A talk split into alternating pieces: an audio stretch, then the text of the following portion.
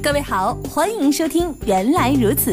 今天我们要来说的是九八四生活会，只为最会生活的你。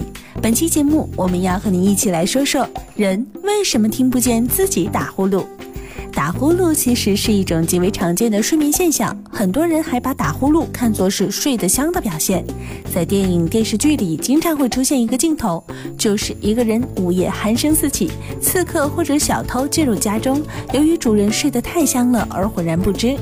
不过，呼噜虽然响，但是打呼噜的人基本上都听不到自己的呼噜声。有些人若不是别人提醒的话，甚至一直都不知道自己有打呼噜的习惯。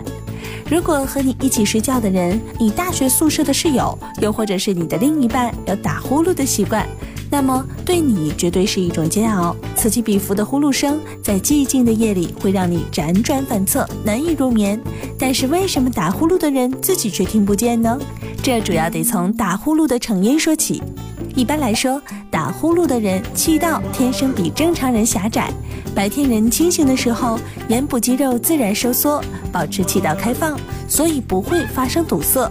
但是夜间进入深度睡眠状态之后，神经兴奋度下降，咽部的肌肉松弛，使得气道上部塌陷，形成狭窄的部位。当气流通过狭窄部位的时候，就会产生漩涡，并引起震动，这样就出现了呼噜声喽。由于只在深度睡眠的时候才会出现呼噜声产生的条件，而这个时候人处于警惕性最低的状态，对刺激十分不敏感，所以自然也不会听到自己的呼噜声。同时呢，还由于人在睡眠的过程中，对外界无关紧要的刺激声和紧张有威胁的刺激声有着明显的区别对待。相同分贝下，紧张激烈的声音更容易吵醒一个人，而那些无关紧要的声音，即使很响，也不容易吵醒一个人。呼噜声是睡觉者自己发出来的，自然属于是没有威胁性的声音喽。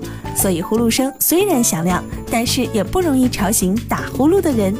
不过，有些心理学家对打呼噜还有一种新奇的解释，他们认为打呼噜是在睡眠的时候对外界影响做出的一种反应。